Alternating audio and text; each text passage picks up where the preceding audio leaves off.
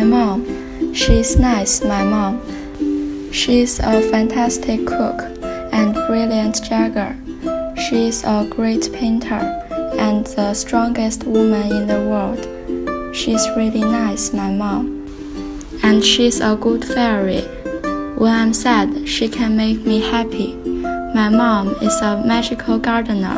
She can make anything grow.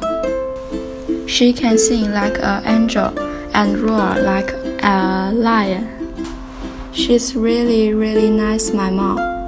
My mom is as beautiful as a butterfly.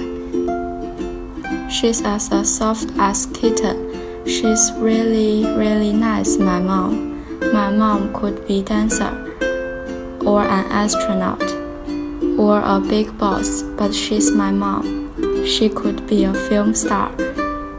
She's a super mom and she makes me laugh. And I love my mom, and you know what? She loves me and she always will.